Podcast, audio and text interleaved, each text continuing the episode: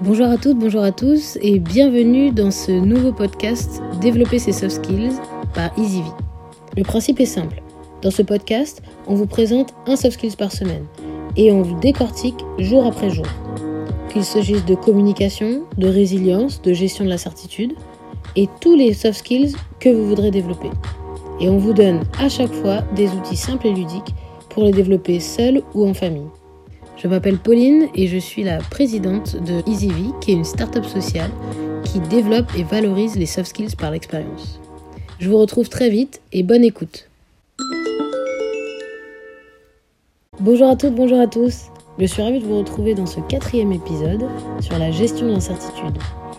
Aujourd'hui, on va parler du management dans l'incertitude et plus largement de comment faire pour embarquer les gens dans des situations incertaines. Cette situation incertaine, c'est une situation complexe dans laquelle il y a plusieurs solutions possibles. Et au même titre que la résilience, c'est finalement un processus que de gérer l'incertitude et de finalement prendre une décision. Dans ces situations-là et en matière de management, le contexte est aussi important que la prise de décision qu'on va prendre. J'ai fait une école de commerce et on m'a beaucoup appris que le management, c'était euh, une matière où il fallait savoir contrôler, mettre en place des process, des stratégies, des méthodes, gérer les risques. Et finalement, quand on se retrouve dans des positions de management, on se rend bien compte que tous ces process et cette théorie volent en éclats quand les contextes sont incertains, quand les contextes sont changeants et que on nous a appris à l'école que c'était jaune ou bleu et finalement dans la réalité c'est toujours vert. Du coup, si on fait un parallèle entre le management, donc un manager qui va devoir mobiliser son équipe pour faire face à une situation incertaine, on peut faire le parallèle avec la gestion de la pandémie par le gouvernement. On peut la définir en trois étapes. La première étape, c'est de mobiliser, c'est-à-dire mettre en mouvement les personnes qui sont face à lui ou face à elle en communiquant sur la situation inédite et en mobilisant sur une prise d'action et sur un passage à l'action. Au départ, le président Macron nous a demandé de nous confiner. Donc il nous a mis en mouvement et nous a donné une direction. Ensuite, il y a l'adhésion, c'est-à-dire la vision de ce qu'on doit faire et pourquoi on doit le faire. De plus en plus sont répétés dans les médias pourquoi est-ce qu'il faut se confiner, pourquoi est-ce que se confiner et rester chez soi sauve des vies? C'est-à-dire qu'il faut donner du sens à l'action qu'on nous a demandé de faire pour finalement que les personnes adhèrent. Et enfin, il y a la confiance. C'est-à-dire que chacun doit connaître son rôle. Je sais, moi, individu, ce que je peux faire ou ne pas faire, et je sais comment je dois me comporter. Et pour ça, ça demande aussi des retours fréquents.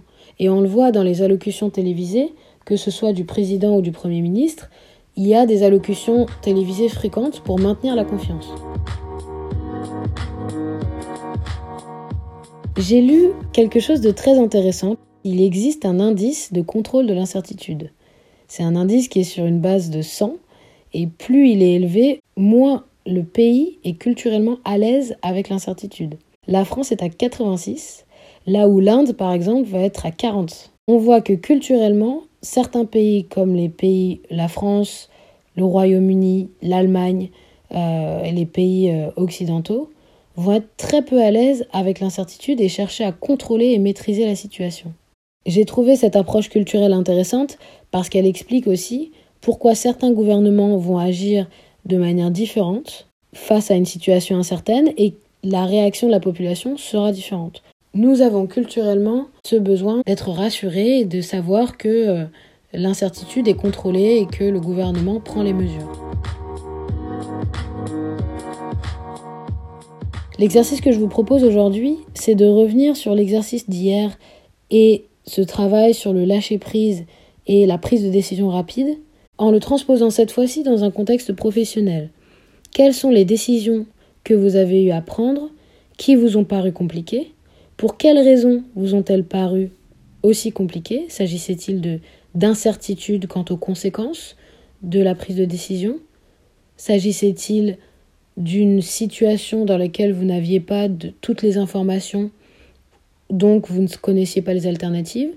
En tout cas de vous remémorer ces situations de prise de décision et comment vous auriez pu faire avec ces trois étapes de mobilisation, adhésion et confiance pour mobiliser et pour faire adhérer d'autres personnes autour.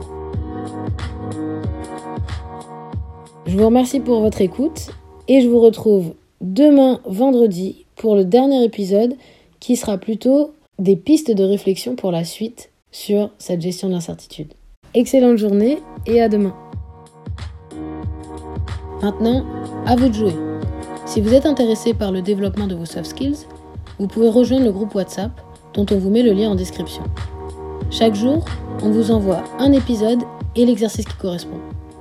Cela vous permet en plus de vous connecter à la communauté et partager vos apprentissages.